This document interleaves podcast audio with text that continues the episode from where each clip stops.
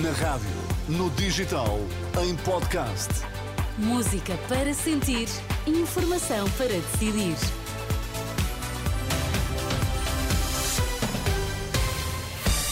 Notícias na Renascença, para já os títulos em destaque. O Porto voltou às vitórias no campeonato e nos debates de hoje, PS e PCP admitem uma repetição da geringonça. A AD Livre querem consenso na justiça, mas defendem caminhos diferentes para reter jovens em Portugal. Boa noite. O Porto recebeu e bateu o Estrela da Amadora por 2-0. Galeno e João Mário marcaram os gols que permitem aos Dragões voltar às vitórias.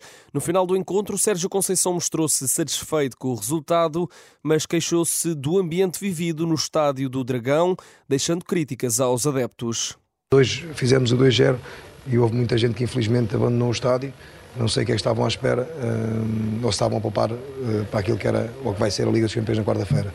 É um alerta, é um alerta que eu deixo, porque nós precisamos deles, precisamos dos nossos adeptos para, para termos essa, essa força nos restos dos jogos que nos faltam, porque temos duas competições, que é o campeonato, uh, como eu disse, e na divisão fiz este jogo, aqui ninguém desiste, vamos continuar a lutar, e temos a Taça de Portugal, e temos quarta-feira mais uma competição onde é a única equipa portuguesa, mais uma vez, a estar nesta prova, que é a prova mais importante de clubes do mundo. Pedidos e apelos de Sérgio Conceição para a equipa do Porto, que joga na quarta-feira frente ao Arsenal, a contar para os oitavos de final da Liga dos Campeões.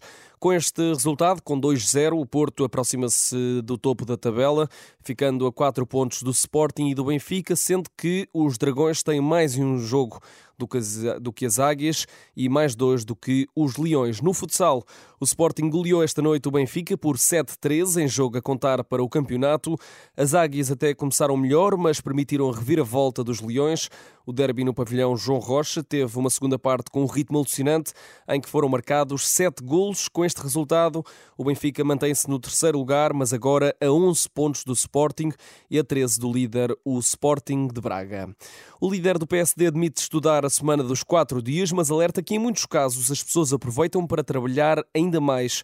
Durante o debate entre a AD e o LIVRE, Luís Montenegro afirmou que para manter os jovens em Portugal a aposta deve ser em subir os salários. Sabe que uma das conclusões que se tirou em vários destes países, o Japão também tem, uh, tem uma experiência dessas, que já está foi um as pessoas aproveitarem, veja bem, as pessoas aproveitarem a oportunidade de terem uh, menos dias de trabalho para terem um segundo emprego. O que quer dizer que em, muitos, em muitas circunstâncias ter baixos salários, salários, Tem, mais, tem mais relevância do que propriamente a Mas eu ainda sou do por sua vez, Rui Tavares insistiu em medidas para promover a igualdade social.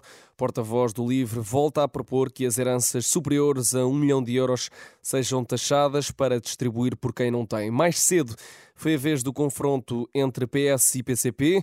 Apesar de muitas divergências em áreas como a saúde ou a importância da NATO, os dois candidatos admitiram repetir um acordo à esquerda, tal como aconteceu em 2015, na altura da geringonça.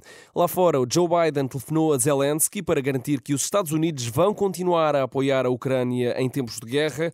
O líder do governo norte-americano assegura ao homólogo ucraniano que a Casa Branca se mantém ao lado de Kiev, isto numa altura em que a Câmara dos Representantes, onde os republicanos têm maioria, está a recusar-se a aprovar um novo pacote de ajuda militar à Ucrânia. Entretanto, a Rússia diz ter assumido o controle total da cidade de Advivka, na região de Donetsk. Estas e outras notícias estão desenvolvidas em rr.pt ou na aplicação da Renascença. Eu sou o Tomás Anjinho Chagas.